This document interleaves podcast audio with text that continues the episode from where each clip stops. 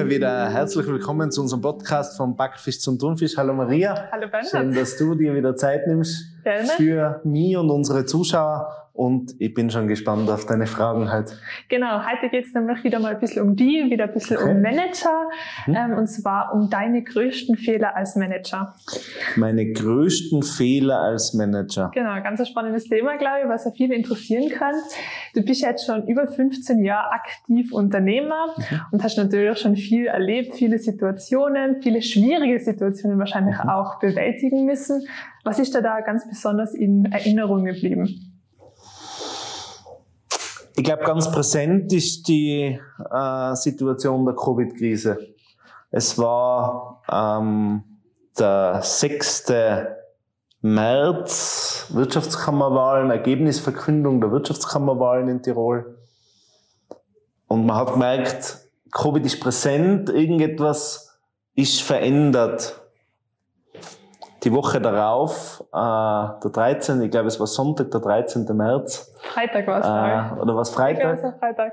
ähm, ist dann der Lockdown angekündigt worden und effektiv durchgesetzt, glaube ich, aber dann am Sonntag Mhm. worden oder die Verordnung ist dann am Sonntag rausgekommen.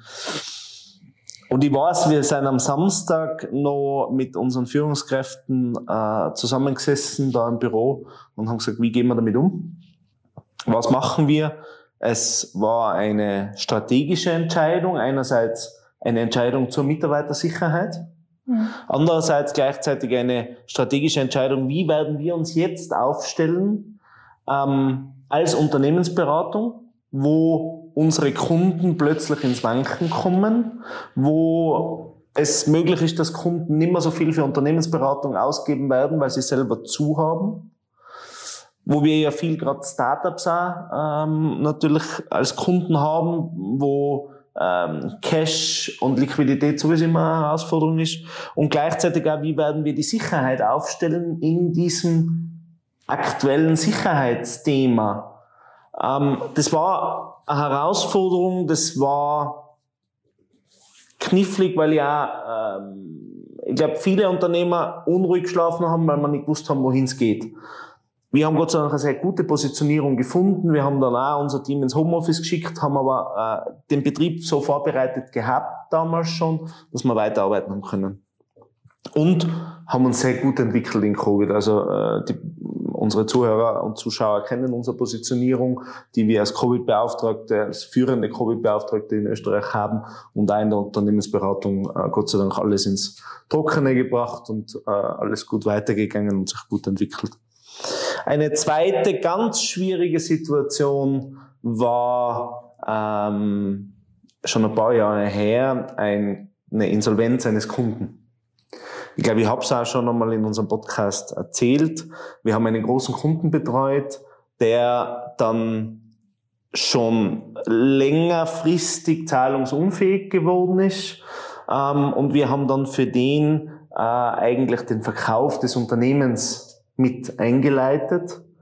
Äh, es hätte alles über die Bühne gehen sollen und zwei Wochen vor dem endgültigen Verkauf, wir haben einen Käufer schon gehabt, hat dann das Insolvenzgericht den Stecker gezogen Mhm. äh, und damit war das Unternehmen dann auch nichts mehr wert sozusagen. Man hat den also nicht mehr retten und dann mehr sanieren können. Eine eigenverwaltete Insolvenz, die normalerweise möglich wäre, war also da undenkbar. Ähm, es war nicht einmal mehr das Kapital irgendwie äh, für das auch da und wir haben damals sehr viel Geld, also einen mittleren fünfstelligen Betrag verloren. Ähm, und das war kurz vor Weihnachten. Äh, Ende November. Und die große Herausforderung war, dass auch wir auf dieses Geld gewartet gehabt haben. Man mag das heute als Managementfehler bezeichnen, das war es auch ganz klar. Ich war damals ein, eine junge Führungskraft, jung selbstständig. Es war ein Fehler, auf dieses Pferd so lange zu setzen, zu glauben, das wird schon alles gut ausgehen und auch äh, selber bei den Banken in die Schuld zu gehen, also ins Minus zu rutschen, weil das Geld ja eh kommen wird. Mhm. Ähm, wir haben dann einen Rahmen gehabt bei der Bank, aber auch dieser Rahmen war irgendwann ausgeschöpft. Äh, und ich habe viele Nächte unruhig geschlafen und habe dann meinen Mitarbeitern damals ähm, sagen müssen äh, am 14. Dezember, dass heuer kein Weihnachtsgeld kommen wird.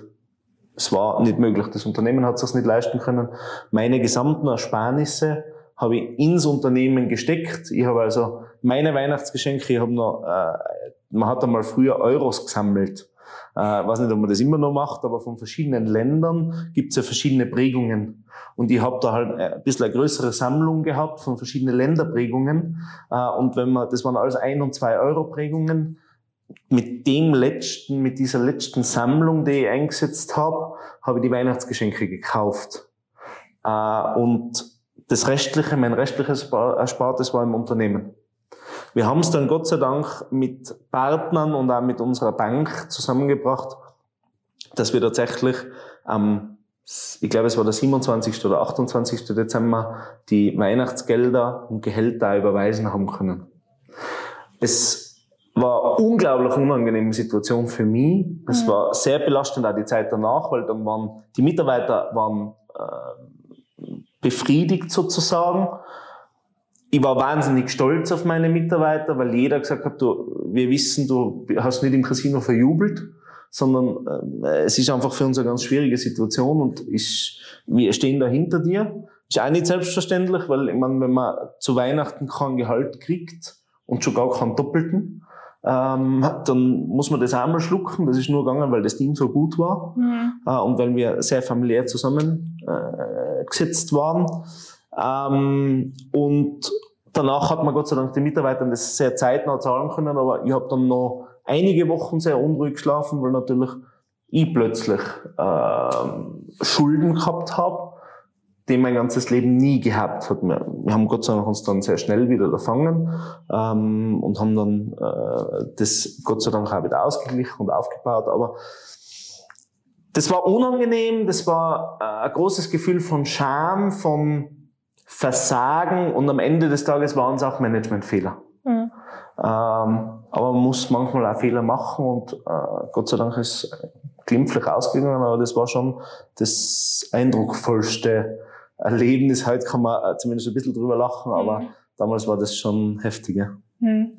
Ähm, rückblickend jetzt, würdest du jetzt da was anders, ma anders machen in der Situation? Würdest du anders reagieren? Definitiv. Erstens würde ich nie, würde ich es nie mehr zulassen, einen solchen Key-Kunden zu haben, an dem ein ganzer Betrieb hängt.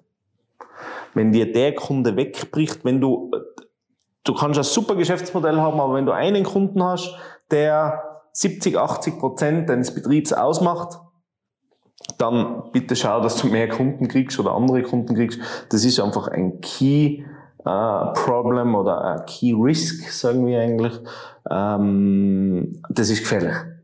Der kann immer mal selber insolvent werden, zahlungsunfähig werden. Ihr fangt euch zu streiten an äh, und du kriegst kein Geld oder was auch immer. Also ist ein Problem. Würde ich nie mehr machen. Ich würde früher mit meinem Team kommunizieren. Ich habe das ausgeschoben, weil ich immer gemeint habe, das kriege ich schon noch hin. Das geht sich noch aus. Das geht sich noch aus. Ich muss jetzt nicht da Schwäche zeigen. Ich bin die starke Führungskraft und wir kriegen das hin und das, das werden wir schon machen. Ähm, äh, wenn ich vermutlich mir früher eingestanden hätte, dass ich einen Fehler gemacht habe, dass ich ein Problem habe, hätte man wahrscheinlich äh, die Bankenfinanzierung schon früher bekommen und hätte über die Weihnachtszeit selber ein bisschen ruhiger schlafen können. Die Mitarbeiter hätten ihr Geld früher gehabt und äh, es wäre anders gegangen. Im Nachhinein ist mir immer gescheiter. Nachwarten, wie der Tiroler sagt, gibt's nicht. Ähm, also das würde ich definitiv anders machen.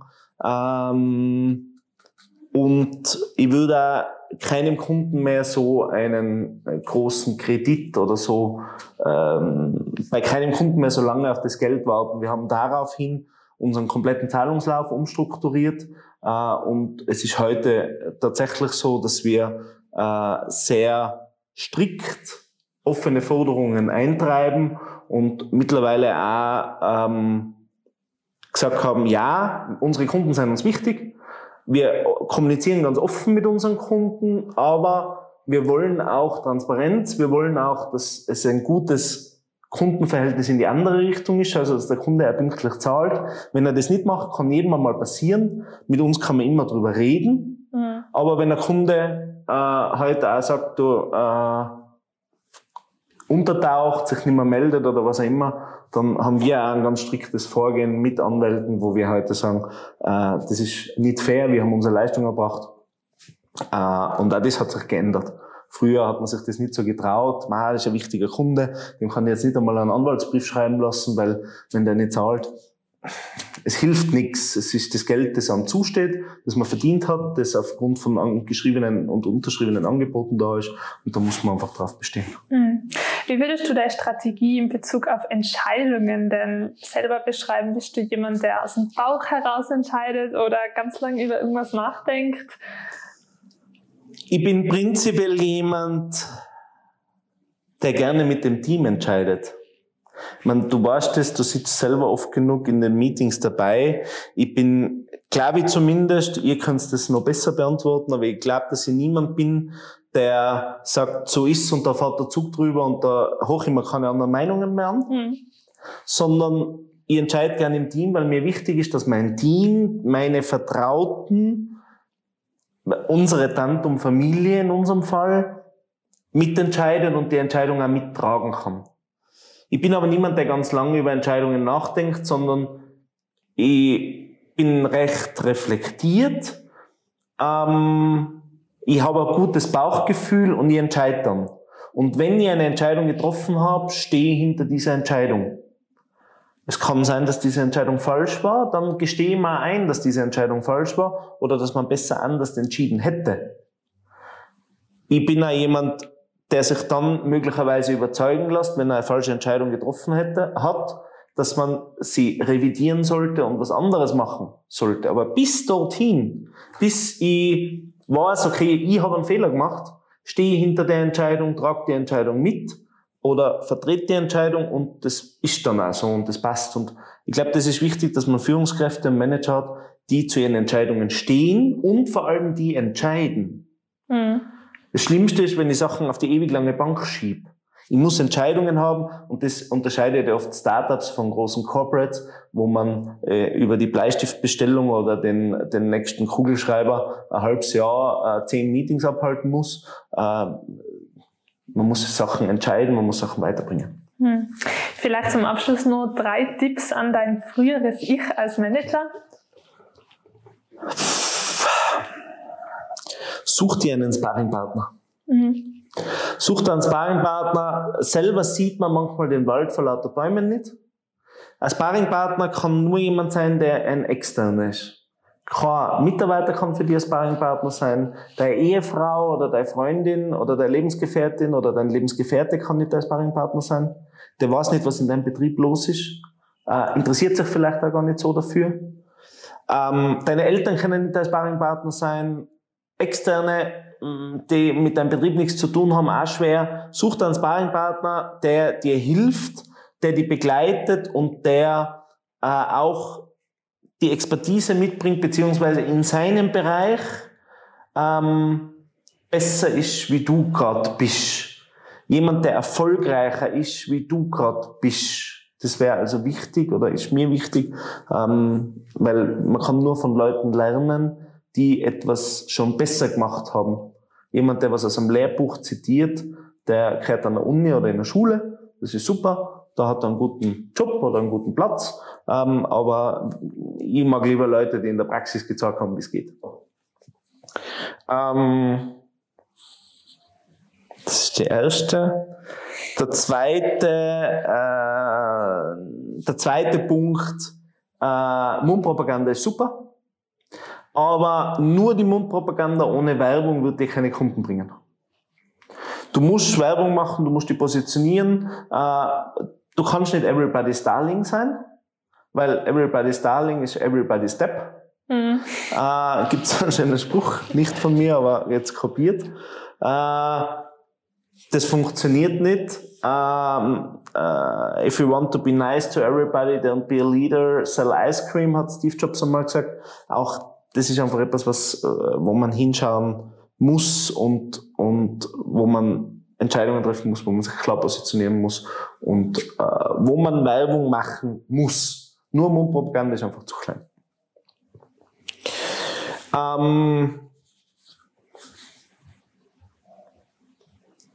der dritte Tipp, äh, vergiss die nie ganz selber. Obwohl du 150 Prozent für dein Unternehmen gibst, solltest du dir auch die Zeit nehmen, äh, für die in ein Fitnessstudio zu gehen, mit Freunden einmal auf ein Bier zu gehen. Ja, es wird nicht jeden Abend möglich sein. Du wirst nicht immer dabei sein und wenn du äh, mit der Einstellung reingehst, du baust ein Unternehmen auf und das machst du in 25 Stunden in der Woche, dann such dir lieber ein anderes Hobby. Das funktioniert nicht. Gute, erfolgreiche Unternehmer arbeiten. Und die arbeiten mehr wie 40 Stunden und die sind im Betrieb und die gehen aus dem Betrieb raus und arbeiten dort weiter. Meine Botschaft ist nicht, arbeite nur mehr 35 Stunden und erwarte, dass das Geld beim Fenster reinfliegt. Nein. Aber nimm dir trotzdem diese Spotlights für deine Familie, nimm dir Zeit für die, das ist ganz wichtig. Such da ein Hobby und äh, so wie ich gehe mittlerweile golfen und wenn ich nur einmal im Monat auf den Golfplatz komme. Aber es ist einfach was, was ich gern tue und was mir Spaß macht. Ähm, das ist ganz wichtig. Lass dich nicht zu viel von anderen beeinflussen in dem und äh, zieh dein Ding durch. Ich glaube, das war ein ganz schöner Abschluss, immer an sich selber auch zu denken. Danke für die Fragen. Danke dir für die Fragen und dass du wieder dabei warst, dass ihr das immer so gut vorbereitet. Danke euch äh, fürs Dabeisein. Wir hoffen, wir haben wieder einen interessanten Podcast für euch produziert und Maria, ich freue mich schon auf nächste Woche. Ebenfalls. Danke dir. Dir euch.